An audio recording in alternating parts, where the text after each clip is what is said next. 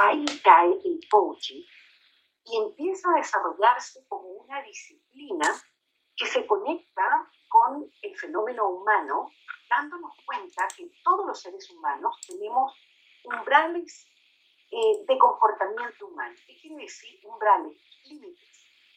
Tenemos límites. No podemos hacer todas las cosas que quisiéramos hacer. Todos tenemos fronteras. Así como en este caso yo tengo esta frontera, que es este cuadrito en el que ustedes me están escuchando. Cada uno de ustedes, cada uno, cada ser humano, eh, opera en un umbral de comportamiento. Y entonces el coaching, ¿qué es lo que hace? El coaching expande esos umbrales. En este momento, esta es mi frontera, esto es lo que yo puedo hacer. El coaching lo que hace es mover esa frontera, expandir mis posibilidades de acción. Y aquí les pido que conecten con el modelo SAR. Dame la siguiente lámina, por favor. Porque en el modelo SAR, que Rafael lo presentó en el primer día que estuvimos trabajando en conferencia, me interesa que observen el, el espacio que está marcado con la línea esa como una estrella roja, porque ese es el espacio donde el coaching ontológico opera. Nosotros buscamos generar resultados distintos, expansión del umbral de comportamiento posible a través de aprendizaje transformacional, de aprendizaje de segundo orden y también de aprendizaje de primer orden. Pero es aquí, en ese lugar, fundamentalmente, donde el coaching ontológico opera. Pensando un poquito en la historia, yo me remonto a finales de los, de los años 90, cuando con Rafael empezamos a, generar este proyecto. Nuestra intención, nuestro, nuestro deseo siempre fue en crear una disciplina, llame la siguiente lámina, por favor, que tuviera por lo menos estas cinco características. Y eso ha sido como nuestro norte desde el comienzo de los tiempos. Primero, colocar el coaching ontológico sobre una base conceptual sólida. Es decir, que, quienes se formaran con nosotros nuestros egresados, las personas que salieran eh, de, nuestra, de nuestra formación, salieran bien parados en la ontología emergente que llamamos ontología del lenguaje. Eh, y por eso le ponemos tanta tanto énfasis a la parte conceptual, porque nos interesa que ustedes no salgan solamente con una práctica que aprenden por modelaje, sino que realmente salgan comprendiendo la filosofía que está detrás de la disciplina del coaching. Además, nos interesó desarrollar una metodología efectiva, porque eh, eh, eso se traduce en un tipo particular de coaching que garantiza ciertos resultados. Queremos que ustedes aprendan una forma de hacer coaching que permite eh, la replicabilidad de los resultados que logran. Y esto es bien importante porque nosotros tenemos una marca a nivel mundial.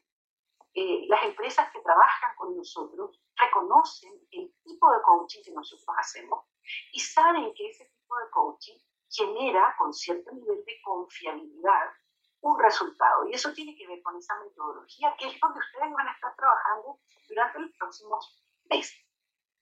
El tercer punto, una ética. Y Rafael lo ha dicho varias veces en las presentaciones que ha realizado, nos interesa mucho, y voy a volver sobre este punto ahora, que significa la ética del coaching, pero nos ha interesado desde el comienzo eh, garantizar ese espacio, esa plataforma para el desarrollo de la práctica.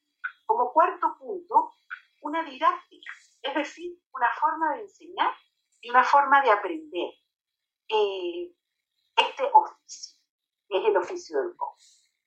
La gran garantía que ustedes tienen acá es que hay 60 cohortes como ustedes que han pasado por este proceso. Y esa metodología ha ido evolucionando con el tiempo, esa didáctica particular.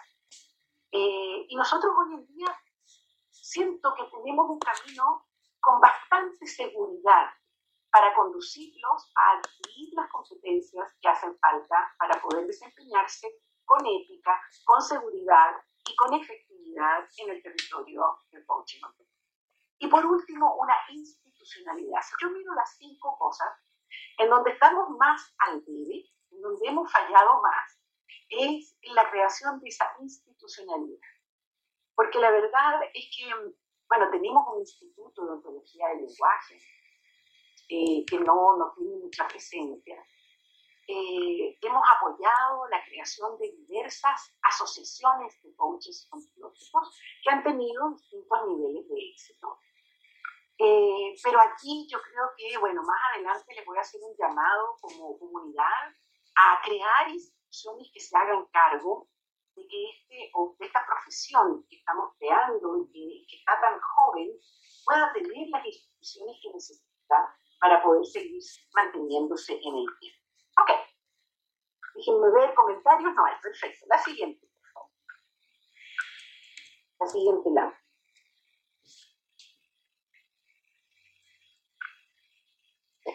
Eh, bueno, conecto con lo que les dije antes. O sea, para nosotros el coaching ontológico, si ustedes se dan cuenta, es una profesión bastante joven.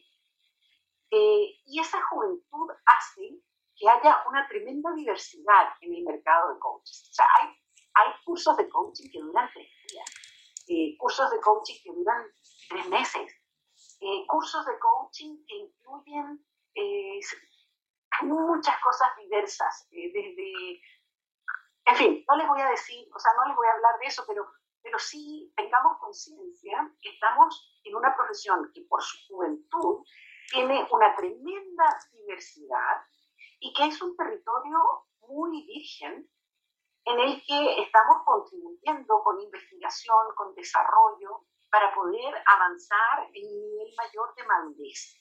Pero yo creo que eso va a tomar tiempo. Eh, y al mismo tiempo, a mí, honestamente, me entusiasma mucho el, sentir esta, esta como frescura de, del oficio en que estamos todos a partir de que ustedes están en el programa. Porque hay mucho trabajo por hacer todavía.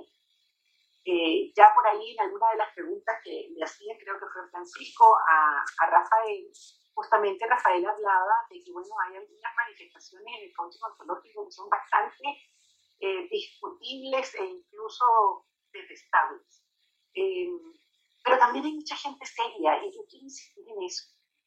Eh, así como hay muchos, comillas, piratas, también es cierto que hay mucha gente seria trabajando en el territorio del coaching ontológico y gente que quiere que este oficio tenga una presencia en, en el mundo. Ok. Dame la siguiente lámina, por favor. Vamos, vamos metiéndonos ya un poquito más en qué es lo que hace un coach ontológico. Yo creo que el modelo SAR nos sirve para poder darnos cuenta de qué es lo que hace. O sea, genera aprendizaje de segundo orden, genera eh, eh, aprendizaje transformacional y también genera aprendizaje de primer orden. Pero fundamentalmente lo que hacemos los coaches es conversar o sea, una interacción de coaching es una conversación, pero es una conversación con características especiales y con límites, con fronteras particulares.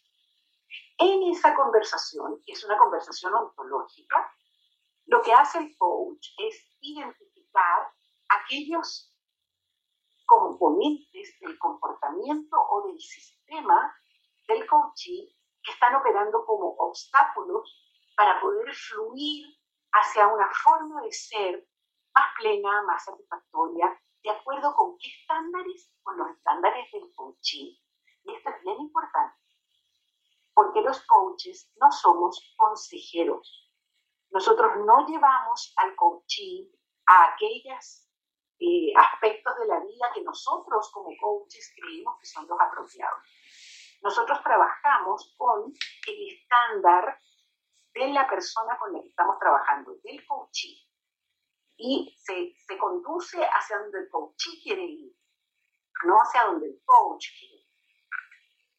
Lo que hacemos es detectar patrones de comportamiento y editarlos, editar esos patrones de comportamiento. Cuando hablo de patrones de comportamiento, el resultado de la dinámica entre lenguaje, emocionalidad y cuerpo. Evitamos ese patrón de comportamiento, generamos un comportamiento distinto y con eso permitimos lo que llamamos el aprendizaje ontológico, que es la trascendencia de una forma de operar en la vida que no está siendo satisfactoria, para empezar a caminar por una forma de operar que sea un poquito más acorde con lo que nuestro coaching quiere alcanzar. ¿Qué es lo que hacemos? Les, vuelvo a insistir en la imagen, expandimos el umbral de lo posible, estiramos la frontera para que nuestro coaching pueda tener más posibilidades de acción. Dame la siguiente, por. En esta me voy a detener un poquito más, eh, porque a mí me parece, esto es, una, esto es lo que llamamos una reconstrucción lingüística, eh, que es una forma artificial, nadie habla como está escrito aquí, eh, pero a mí me gusta esta reconstrucción porque muestra mucho de lo que el coaching eh, nos acerca a entender un poco más lo que es el coaching. Se supone que esta es la voz del coaching y se supone que esto es lo que un coaching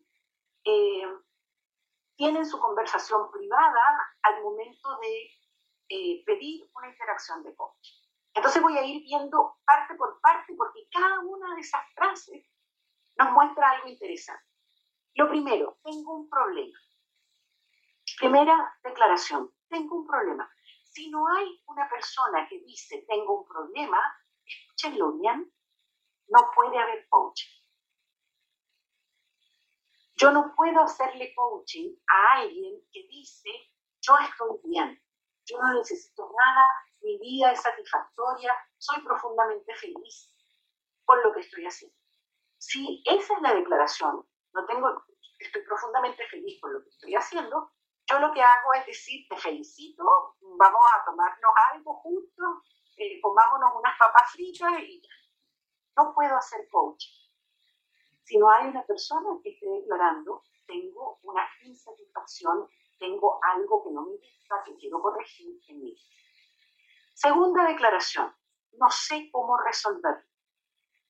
Esta es la declaración de ignorancia, la declaración de no sé. Cuando yo trabajé con ustedes el aprendizaje el primer día, les dije, la declaración de ignorancia es el primer paso de cualquier proceso de aprendizaje. Y el coaching es un proceso de aprendizaje. Entonces, es muy relevante eh, escuchar nuestro coaching que no está pudiendo resolver. Luego, tercera declaración, que tú eres un coach y entiendo que sabes cosas que yo no sé, te pido que me muestres lo que no soy capaz de percibir. Y aquí hay algo muy interesante, porque el coaching se basa en que los seres humanos no somos capaces de percibirlo todo. Y tus ojos me ayudan a ver cosas que yo no veo. El coach, ¿qué es lo que hace? Trabaja con su capacidad perceptiva y por eso hemos estado durante estos tres días trabajando con ustedes en amplificar su capacidad de percepción.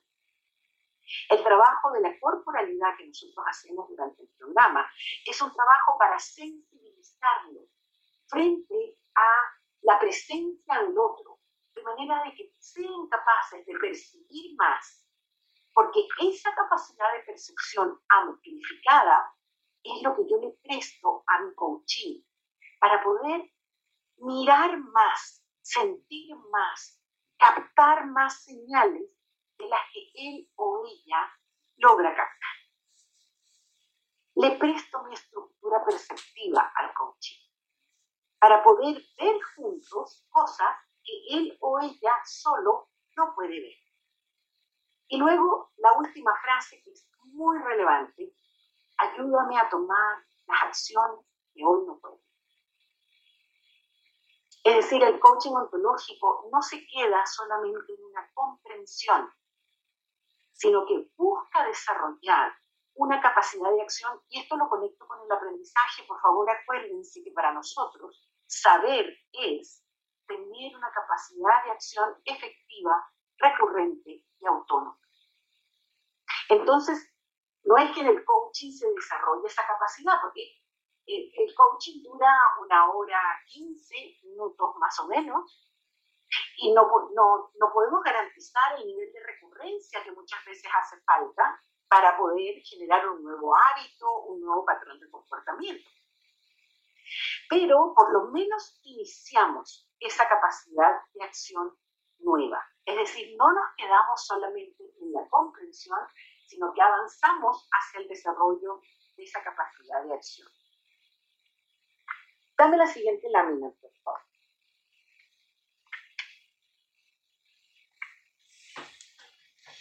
¿Cuál es el punto de inicio de toda interacción de coaching?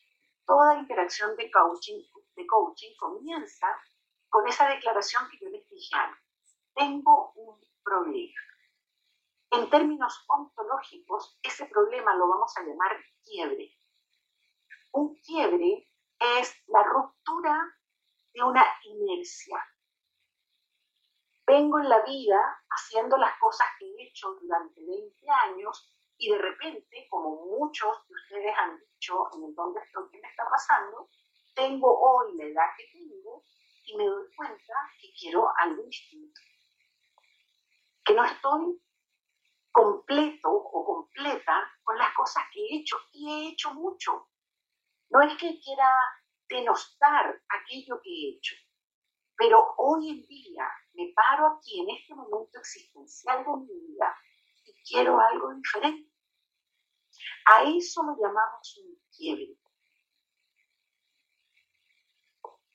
Y es una declaración que muchas veces no está demasiado clara en el coaching. A veces nuestro coaching viene con una insatisfacción pequeña, pero empezamos a trabajar con nuestro coaching, empezamos a conversar, empezamos a indagar y surge la declaración del quiebre. No tenemos que utilizar la palabra quiebre con nuestro coaching, pero es una palabra que entre nosotros vamos a estar utilizando muchas veces. Y vamos a ver que hay distintos tipos de quiebre. Suele ocurrir, lo van a cuando el sábado que viene, cuando nos encontremos, tengamos la primera experiencia de coaching, en este caso va a ser un coaching hecho por uno de los coaches titulares, ustedes se van a dar cuenta que el 99,9% de los coaching eh, se trabaja un quiebre distinto al quiebre inicial. Es decir, en los primeros cinco minutos de una interacción de quiebre surge esta insatisfacción, este dolor que el coaching trae, pero luego en el transcurso de la conversación, ese quiebre va mutando, va cambiando. Y muchas veces, 99% de las veces, se termina trabajando un quiebre diferente, aunque relacionado con el quiebre inicial. Después van a aprender a distinguir entre quiebres colaterales, por supuesto que hay quiebres que son mucho más profundos eh, que otros, eh, y se van a dar cuenta que la fluidez de los quiebres es tremenda durante, durante el coche. Muy bien, dame la siguiente lámina, por favor. Aquí quiero que trabajen conmigo corporalmente, si, si pueden. No necesitan ponerse de pie, pero sí necesitan un poquito de espacio. Necesito que abran los brazos así. Déjenme mover Todos con los brazos estirados a los lados del cuerpo. Ok. Entonces, del lado izquierdo, quiero que se pongan su pasado. Entonces pueden poner la mano así y agarren su pasado, en el lado izquierdo. Okay. Y con el lado derecho se van a colocar su futuro. Aquí, con los brazos bien abiertos. Entonces, fíjense, el pasado, es el lado izquierdo, me atrae. Entonces, dejen que el pasado los jale hacia la izquierda. El pasado me atrae. ¿Por qué? Porque tengo un hábito, porque estoy acostumbrado, acostumbrada a hacer las cosas como las hago, siempre. Entonces, hay una parte de mí que está tirado hacia el pasado, ¿sí? Pero luego yo estoy viendo el futuro y quiero que el futuro me lleve. Entonces empiezan a jalarse hacia el otro lado, traten de ir hacia el futuro, pero el pasado los agarra otra vez y los vuelve a traer. Y esa pugna, ahí quiero que la sientan en el cuerpo.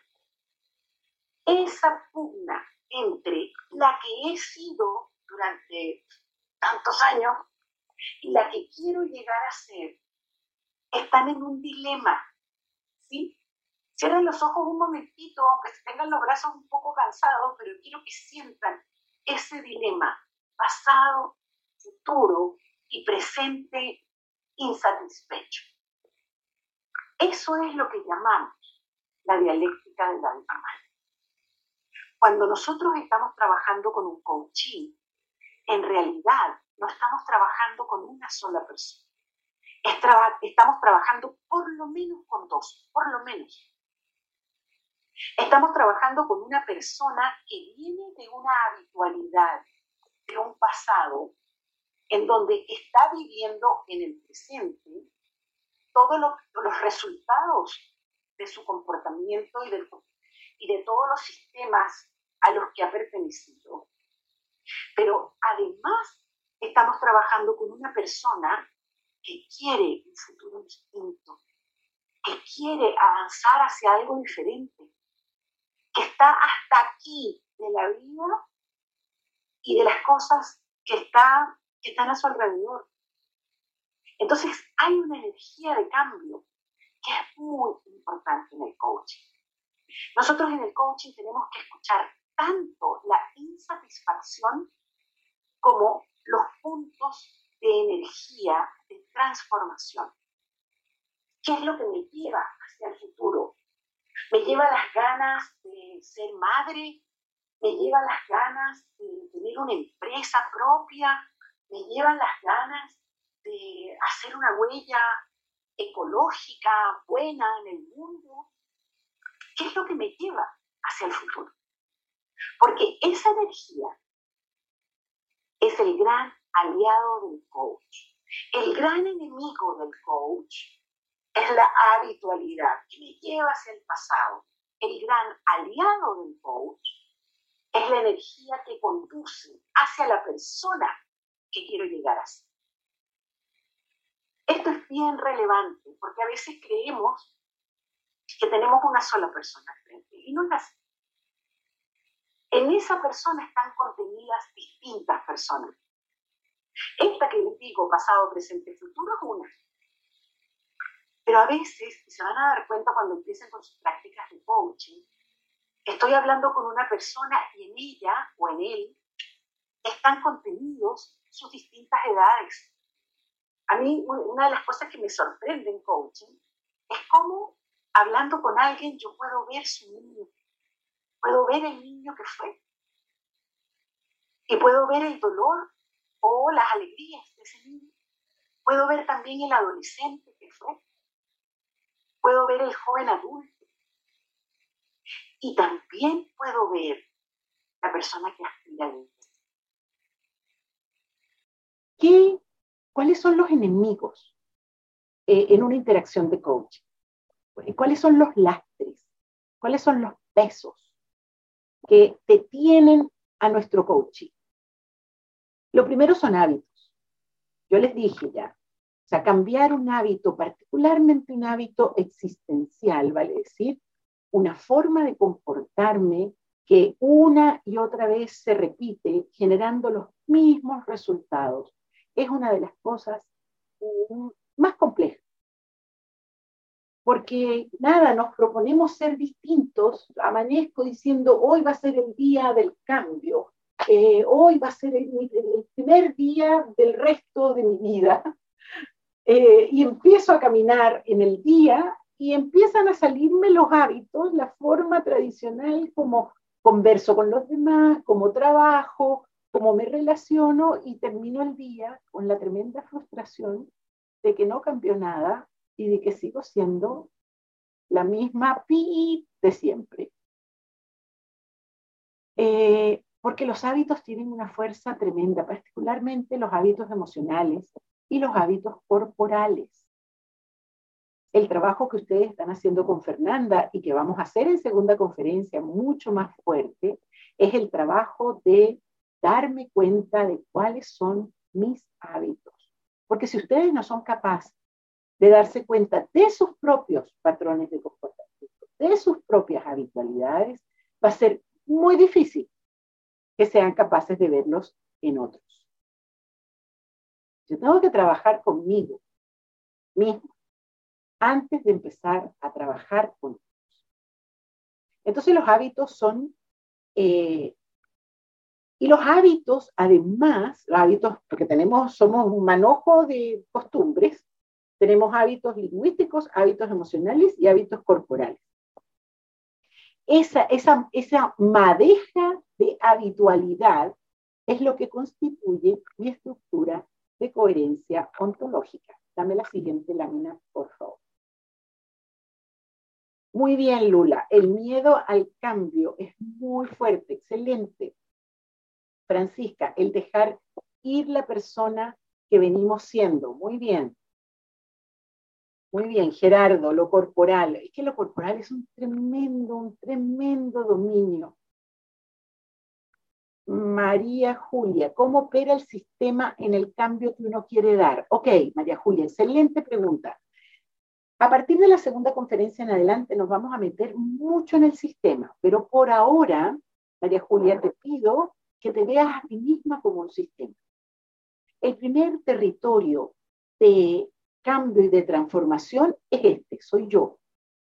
Este, este es mi primer territorio. Después vamos a ir trabajando hacia afuera, pero por ahora el primer, el, primer punto de observación y de cambio van a ser ustedes mismos. Entonces déjenme ir un poquito al significado de, de la estructura de coherencia ontológica. Les dije antes, somos un manojo de hábitos, de lenguaje, de emocionalidad y de cuerpo, pero esas tres dimensiones están revueltas en mí. Es decir, en este momento ustedes me están escuchando están viendo un cuerpo, están viendo una emocionalidad y están escuchando unas palabras. No es que las palabras vienen aparte del cuerpo y del... Está todo junto. Y ya ustedes van a salir de la conferencia y van a decir, no, es que Alicia es esto, aquello, aquello. No, Rafael es esto, aquello y aquello. Y Miguel también es esto, y Fernanda es esto. Y lo que vieron fue este cuadrito minúsculo, eh, y me escucharon hablar durante tres días y eso es lo que tienen de mí y ya tienen una idea sobre mi coherencia ontológica. Una de las responsabilidades o de las tareas de un coach es captar la coherencia ontológica de mi coach. ahora, cuidado, porque la coherencia ontológica no es que exista, es una interpretación. ¿Ok? Y lo otro es que la coherencia ontológica es tremendamente dinámica. El próximo sábado, cuando nos encontremos, mi coherencia ontológica va a ser distinta. Yo voy a estar en un lugar diferente. Ahora, hay ciertas habitualidades que son muy porfiadas y se mantienen en mí. Y son esas habitualidades las que me hacen repetir los resultados que obtengo una y otra vez, para bien y para mal. Entonces lo que hacemos los coaches es captar esa coherencia. ¿Cómo lo hacemos? Mirando lenguaje, mirando emocionalidad, mirando corporalidad. ¿Cómo sabes si nuestra interpretación, Lula me pregunta, del otro es la correcta? No hay correcta. Nunca tienes la correcta. Hay poderosa.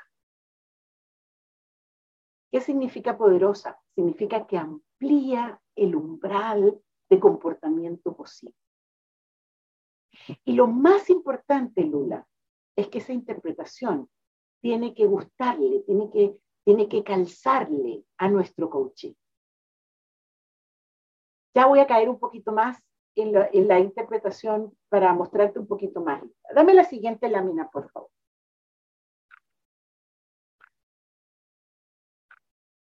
Ok, una, a ver, estoy en la 40. Muy bien, sí. Voy, a ir un poquito rápido, sí, pero sigo mirando las preguntas. Les ha tocado lingüísticamente alguien pide su servicio, pero no quiere. Eso pasa muchísimo, Carolina.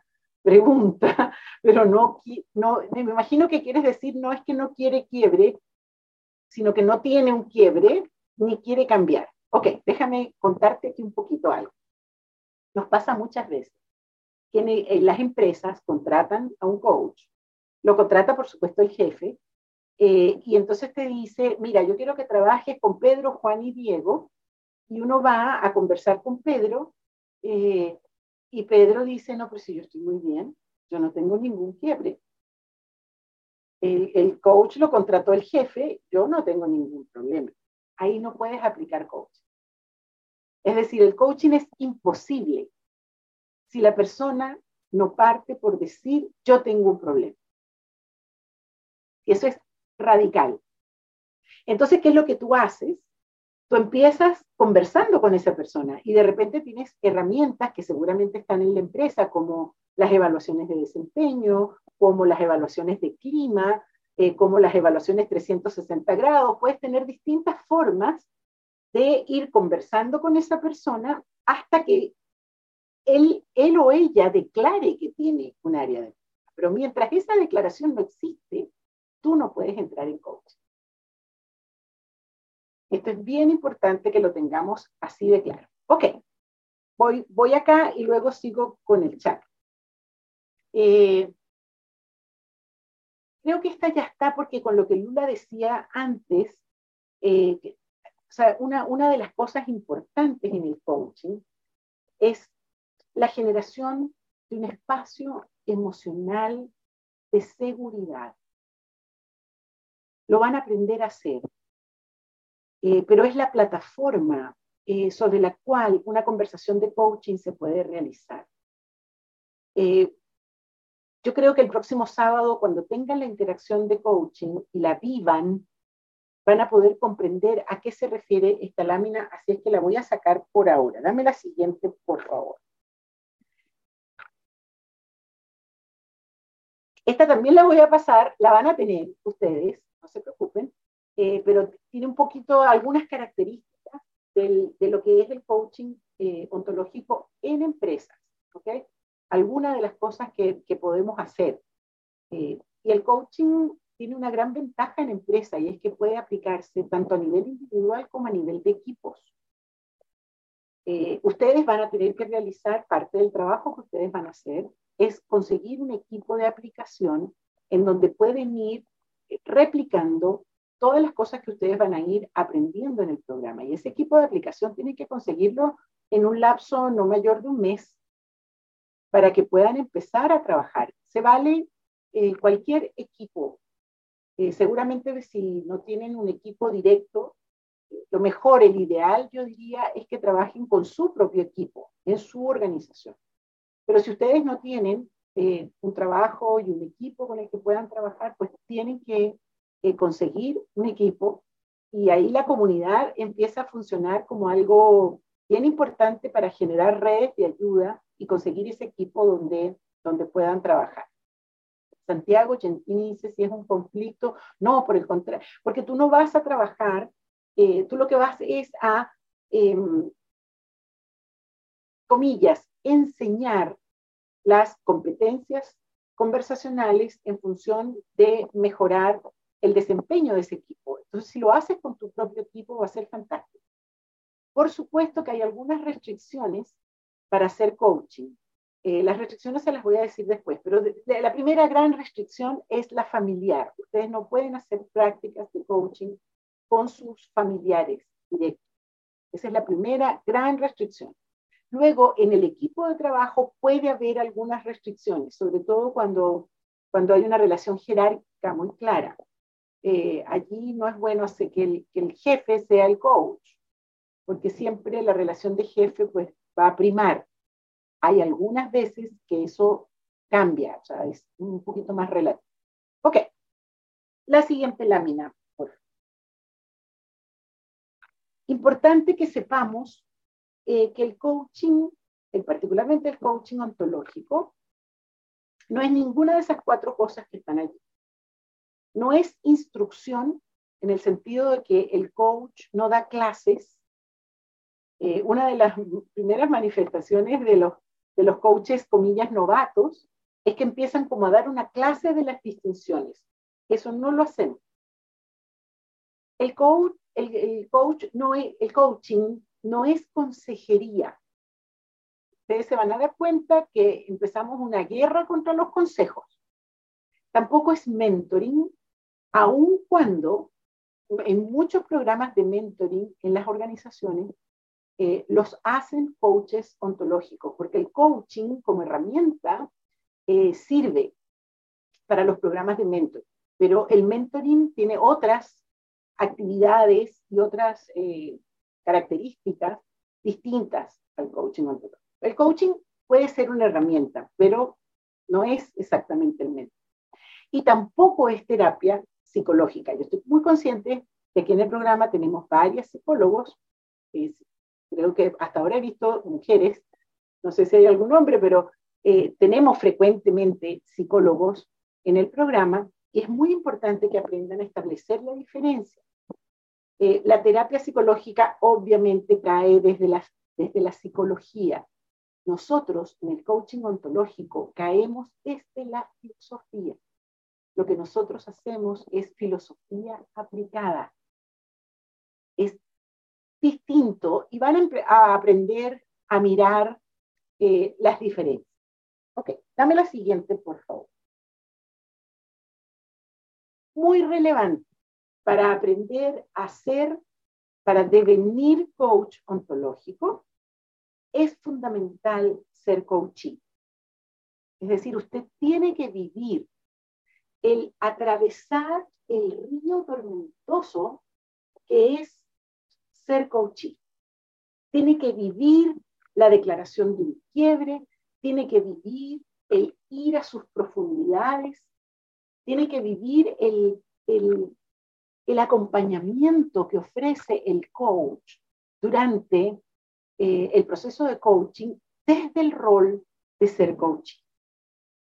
Entonces, les vamos a pedir por lo menos cuatro veces, por lo menos cuatro veces, que entren en el territorio de ser coaches profundamente, ojalá, porque solo puedo ayudar a otros si soy capaz de yo mismo entrar en un proceso de coaching profundamente. Es de alguna manera el mostrar que soy capaz de lanzarme a la nada, que significa empezar a ser una persona distinta. Eh, el, darme cuenta que puedo entrar en mis propios infiernos y salir de allí. Porque si yo no soy capaz de entrar allí y de salir, no voy a acompañar a otros en ese mismo proceso. Entonces, ser coachee es condición clave para poder entrar y devenir coach y atento logístico, ahí hay una, un ontológico, una O repetida como para ponerle énfasis a la cosa. Muy bien. ¿Cómo vamos a aprender esto? Importante, la siguiente lámina, por favor.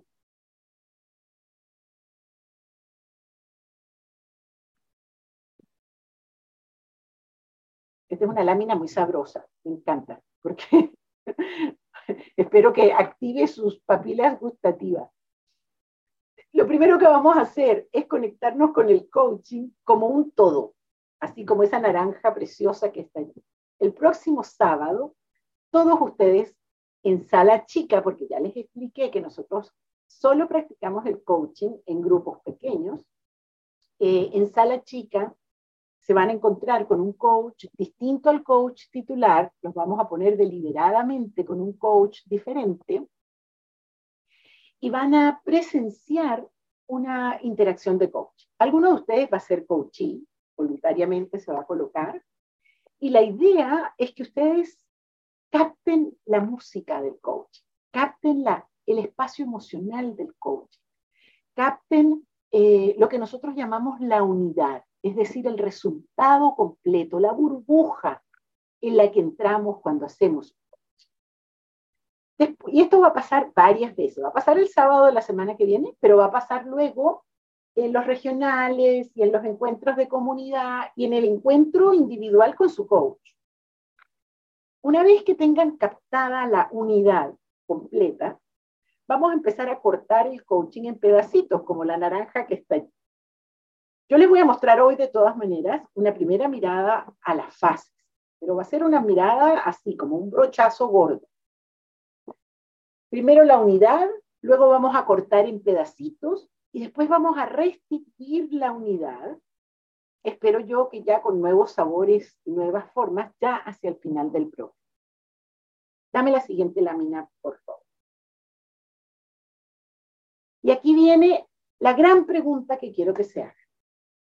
¿Cómo distingo el coaching ontológico de otras conversaciones? Les dije al comienzo, el coaching es una conversación. Es fundamentalmente una conversación. Ahora, ¿cómo diferencio esa conversación de la conversación que puedo tener con una amiga, de la conversación que puedo tener con mis padres, de la conversación que puedo tener con un sacerdote o con un rabino o con un gurú espiritual, de la conversación que puedo tener con un hijo. ¿Cómo, cuál, ¿Cómo diferencio? Y entonces aquí les voy a entregar una respuesta. Por favor, es la respuesta que hemos articulado en esta escuela. No significa que sea la verdad, no significa que sea la mejor respuesta, es la respuesta que hemos construido a lo largo de los años. La siguiente lámina. Entonces yo voy a distinguir la conversación de coaching por los tres factores que están allí. Primero, por el espacio ético emocional. Es decir, hay una particular alfombra ética en donde esta interacción ocurre. Segundo, por el valor que agrega, y aquí conectan directo con el modelo SAR. ¿Cuál es el valor que agrega una interacción de coaching, un aprendizaje de segundo orden o un aprendizaje transformacional?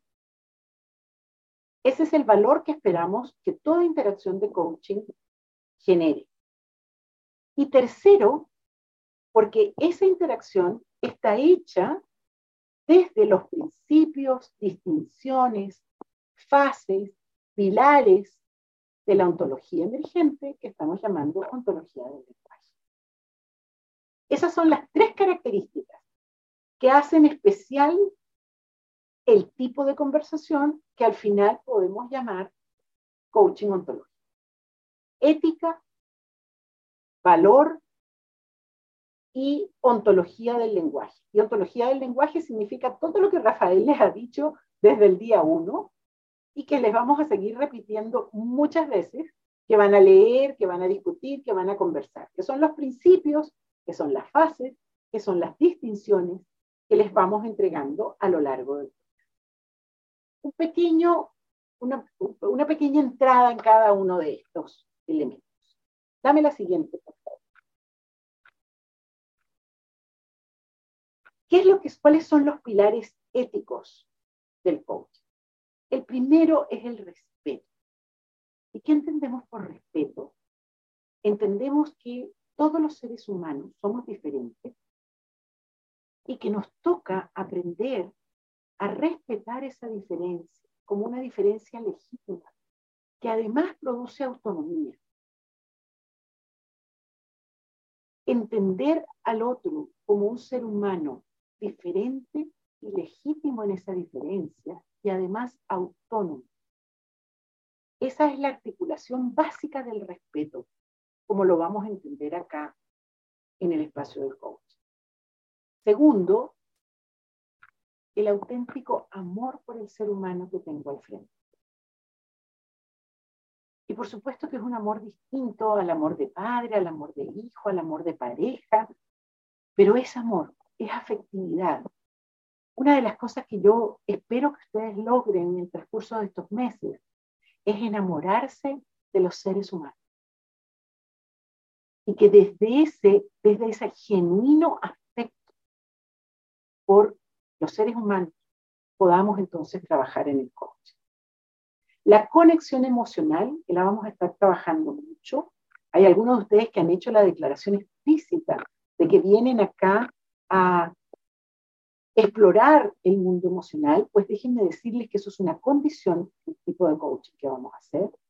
La generación de confianza, la confiabilidad del proceso de coaching. Por último, la vocación de servicio. ¿Y, qué tipo de servicio es el que prestamos los, los coaches? Ampliamos los umbrales de posibilidades de nuestros coaching. Ese es el servicio que nosotros generamos nuevas posibilidades de acción. Eso es fundamental. Dame la siguiente, por favor. El valor. No me voy a quedar mucho, eh, pero en todo caso, ¿qué, ¿qué es el aprendizaje de segundo orden o el aprendizaje transformacional? Es generar un nuevo observador. Aquí estamos en el modelo SAR.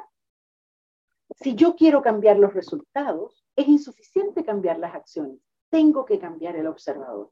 Si no cambio el observador, no, es, es, es, se va a volver a repetir el mismo ciclo una y otra vez.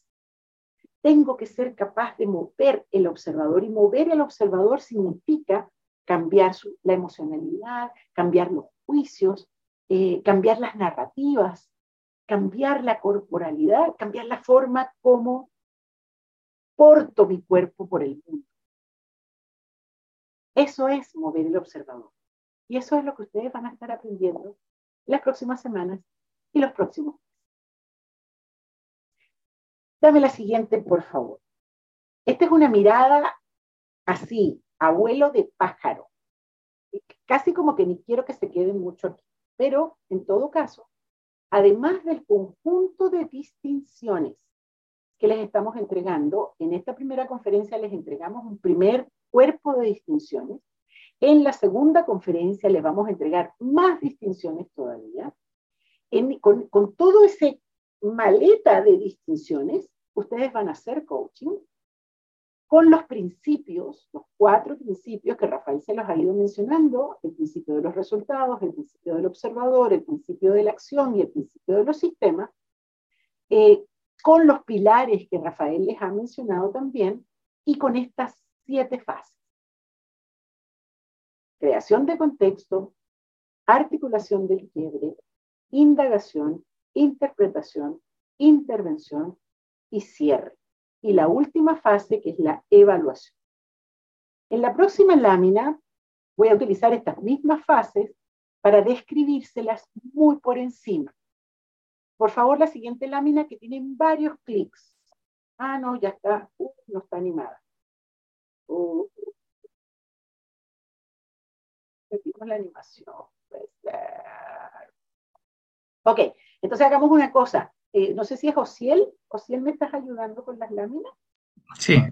Ok, entonces ayúdame con tu cursor. Veamos si ustedes ven el cursor. Perfecto, ahí está el cursor de Ociel. Ok, entonces haz un circulito alrededor del quiebre. Ok. Todo coaching comienza con una declaración de quiebre, que ya les dije que no, nunca un coachee, a menos que sea en el marco del mismo programa, dice, yo tengo este quiebre, dice, el coachee lo que dice es, este es el problema que quiero trabajar contigo, esta es la insatisfacción que, me está molestando, esta situación ya no doy más con esto, lo articulan de esa manera. Y ese quiebre viene así como está aquí, como, como líneas muy desordenadas. Cuando ustedes empiecen a escuchar, se van a dar cuenta que es una cosa así como caótica, como, como... Luego, ¿qué es lo que hace el coach? El coach hace la indagación. Vamos, Josiel, ahí, desde arriba a abajo. Todo lo que es la indagación. Eso es. Excelente. Esa es la siguiente fase. En la indagación, el coach va a ir preguntando y va ordenando el caos inicial y va generando algunas, algunos órdenes eh, en la segunda conferencia nos vamos a meter profundamente en la indagación, pero de aquí a la segunda conferencia ustedes van a vivir la indagación a partir de las muchas interacciones que van a tener y van a hacer algunos ejercicios de indagación con sus coaches en los regionales y en la comunidad de aprendizaje. A partir de toda la información que el coach recoge en la indagación, viene la fase de la interpretación, en donde yo le presento a mi coaching, y aquí viene lo que Lula decía antes, una mirada. Yo le muestro al coaching lo que yo observo, lo que yo escucho. Es como una devolución, es como que yo me hago así, le muestro, mira, esto es lo que yo he escuchado hasta ahora de lo que te traes. Entonces, si se dan cuenta, en el gráfico hay algunas cosas que vienen de la indagación, pero también el coach agrega cosas desde su propia mirada. Luego hay una fase de validación, en donde el coach dice, esto me gusta, no me gusta, tomo esta parte, pero esta otra parte no me parece. Y entonces juntos, coach y coachee, como que afeitan esa interpretación, hasta encontrar algo que realmente me mueve a un lugar distinto empiezo como coachee a mirar algo que no había visto antes y empiezo a hacerme la pregunta, pero ¿cómo hago esto? Entonces ahí viene la fase de intervención, en donde el coach genera un espacio en donde el coachee puede entrenar una competencia conversacional que le permite iniciar el proceso de trascendencia de su Luego viene el cierre, al final, que es completar y garantizar que esa persona está lista para volver al mundo después de una interacción de coaching. Y la última, la última gran fase es la fase de evaluación, en donde yo miro, reflexiono, que eso no se hace con el coaching presente. Reflexiono sobre eh, lo que pasó y aprendo. Dame la siguiente lámina. Y aquí me quiero quedar un poquito, solamente porque es una imagen bonita, eh, de que estamos recién entrando en, el, en este proceso. O sea, yo estoy muy consciente que muchas de las cosas que les acabo de decir, por supuesto, caen en el territorio de la pregunta o de la incertidumbre, porque ni siquiera han vivido una experiencia de coaching eh, es muy posible que hayan vivido otras experiencias de coaching, pero el coaching que hacemos en esta escuela. Y ahí les quiero prometer que el sábado de la semana siguiente van a tener esa experiencia y una vez que tengan la experiencia, eh, sí vamos a volver a conversar, a recordar algunas de las cosas que yo les dije hoy eh, y seguramente las preguntas van a modificarse. No es que van a desaparecer las preguntas, espero, eh, sino que van a cambiar de carácter. Eh, tan tan, sacamos las láminas y ahora quiero abrir la posibilidad por cinco minutos de escuchar a algunos de ustedes. No sé si Claudia sigue en sala, porque se fue la gente del programa de liderazgo, pero... Te acompaño yo, Alicia. Guille, fantástico. Tú me ayudas entonces con las, con las preguntas. Eh, pero sí estoy. Gracias, Clau. Entonces, alguna de las dos. Levanten su mano y ellas van dando la palabra.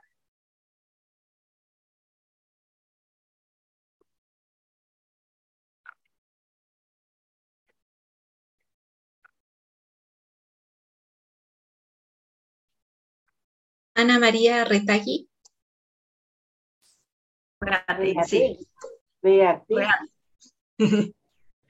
Reatei aquí en Brasil, pero en español Reatei. Ah, ¿cómo se, ¿cómo se pronuncia? Es Reategui, es español. Sí. Reategui, debe ser vasco.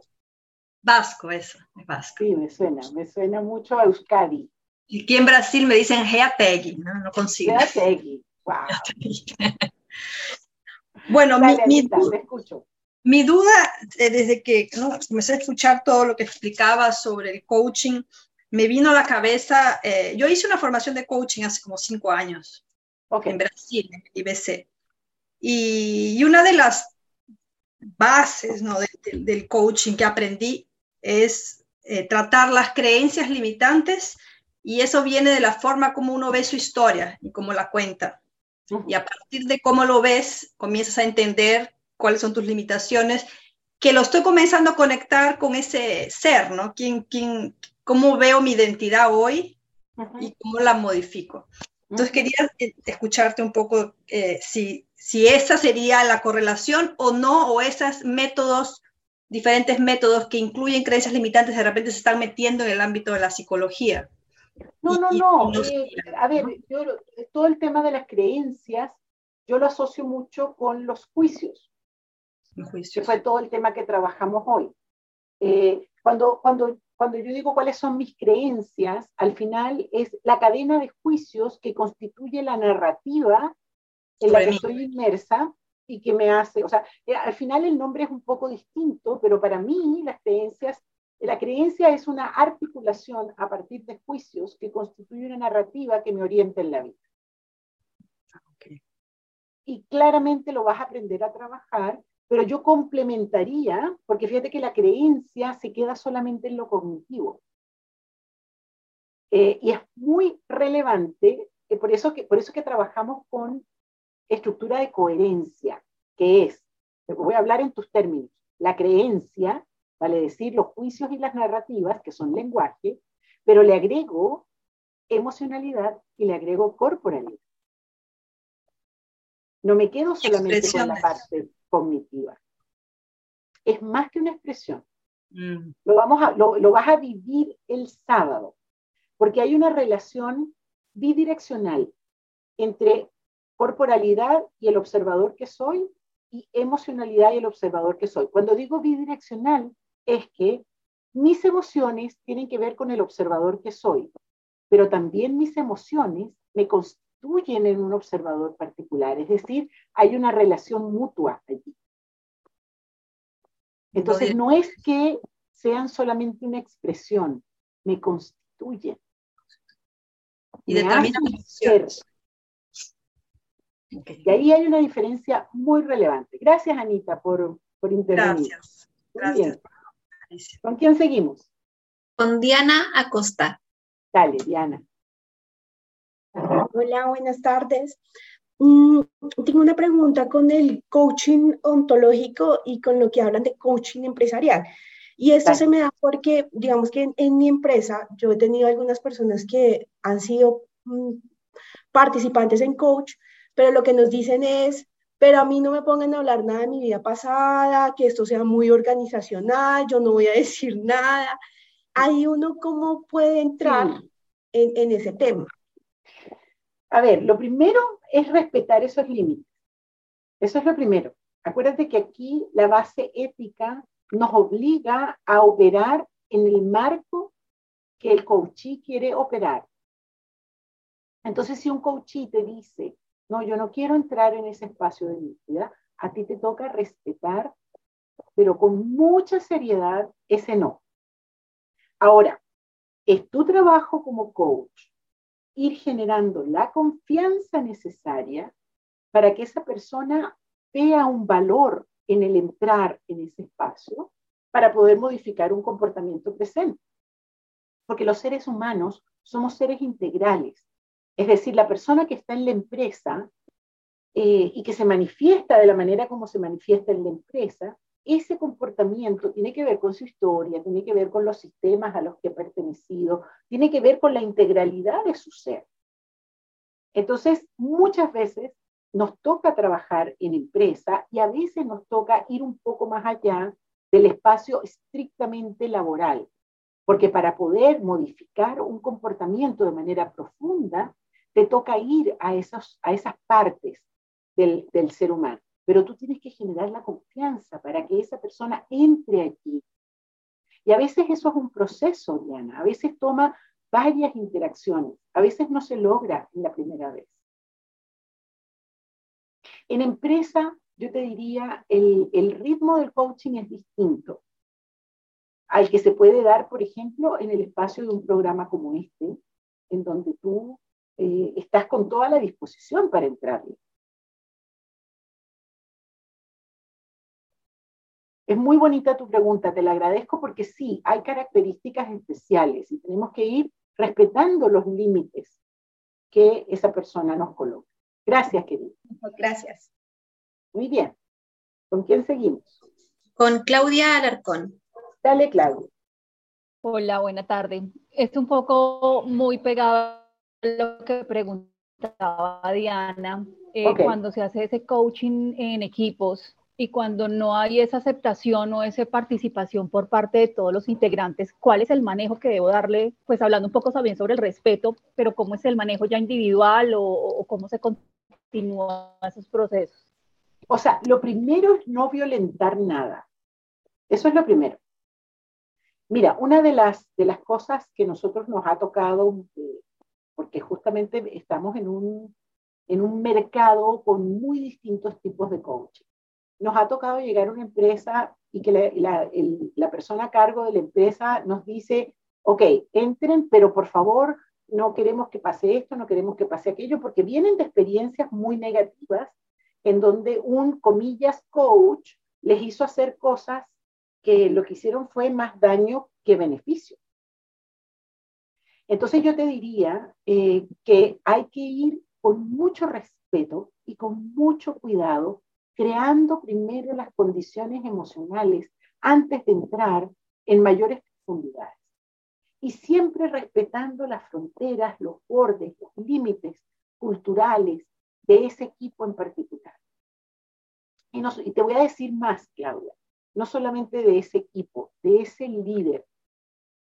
Una de las, de las, de las áreas de mayor protección cuando tú trabajas en consultoría, eh, usando el coaching y usando las competencias conversacionales, es la protección del líder el cuidado del líder, porque eh, no, no queremos generar un tipo de experiencia en donde al final las condiciones del equipo sean mucho peores que cuando empezamos el, trabajo. Eso lo vamos a ir conversando a lo largo del camino. Ustedes van a empezar por aprender el coaching individual, pero luego van a, van a empezar a través del equipo de aplicación. No es un coaching de equipo propiamente tal, pero sí es la generación de experiencias de aprendizaje de las competencias conversacionales en el espacio de un equipo, en función de lograr un mejor desempeño en ese equipo. Ok, muchas gracias, querido. ¿Con quién seguimos? Con Benjamín Silverstein. Benjamín. Hola Alicia, un gusto saludarte personalmente y bueno, agradecer todo, porque realmente está increíble. Mi pregunta es bien, bien puntual, es como mm, parecida a la que preguntó, eh, no me acuerdo quién fue el nombre anterior, pero... Ana María o Diana, o Claudia, perdón. Claudia parece.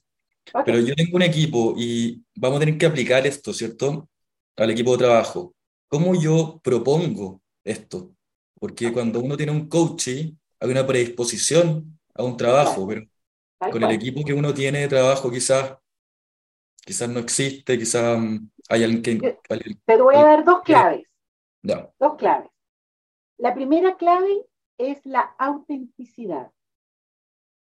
Es decir, no engañes a nadie. Tú, con, con la honestidad completa, con tu total autenticidad, les vas a decir, mira, me metí en este curso, parte del proceso es que yo les vaya mostrando lo que yo voy aprendiendo. Se supone que esto les va a servir. Eh, y tomen en cuenta que yo soy un aprendiz, no soy un experto. Y nos vamos a equivocar juntos y vamos a aprender juntos. Así de honesto. Genial. Sí, así, así lo hice. Pero un poquito más técnico, un poquito más técnico. ¿Cuánta es como la demanda que va a ah, generar de tiempo. Eso depende, depende, Benjamín. Yo ahí sí te voy a pedir, pero me falta la segunda clave. Ya, perdón. sí. sí, te voy a pedir que la parte como más ya organizativa, logística, la trabajes más con tu coach. La segunda clave, tú tienes que presentarte como una oferta. Y ahí ya viene el primer mm, casi problema existencial con el, que te vas a encontrar. Porque hasta dónde tú eres capaz de presentarte como una oferta frente a los demás y de ser lo suficientemente seductor para que los demás capten que en lo que tú vas a, a trabajar con ellos hay una agregación de valor hay una posibilidad de crecimiento. Esa es, ese es tu primer trabajo. Entonces te entregué dos claves, auténtico y segunda clave, seductor. Genial, buenísimo. Gracias. Gracias, querido. Y me imagino que esto le sirve a varios. Muy bien. ¿Quién más? Adrián Rickley. Adriane, dale. Hola, eh, Alicia, mucho gusto hablar con usted así directamente. Eh, mi pregunta es, en, en, en, lo mismo contexto empresarial, cuando a la empresa contrata, la empresa tiene un pedido, tiene una petición y expectativas. ¿Cómo articulo las expectativas de la empresa que está contratando y pagando con las expectativas y posibilidades del coaching? Primero, lo, lo, primero que te diría, parecido a lo que le dije a Benjamín, con autenticidad.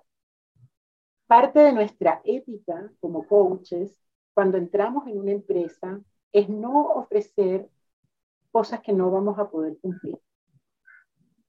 O sea, eso es lo primero que yo te voy a decir. Eh, porque, o sea, a la larga, eso es un, como dicen, un tiro en el pie ¿sí? O sea, porque a la larga la gente va a sentir que tú no estás haciendo lo que prometiste hacer, pues, y vas a quedar con muy mala identidad y no te van a volver a contratar. Entonces, sea auténtica en lo que vas a lograr.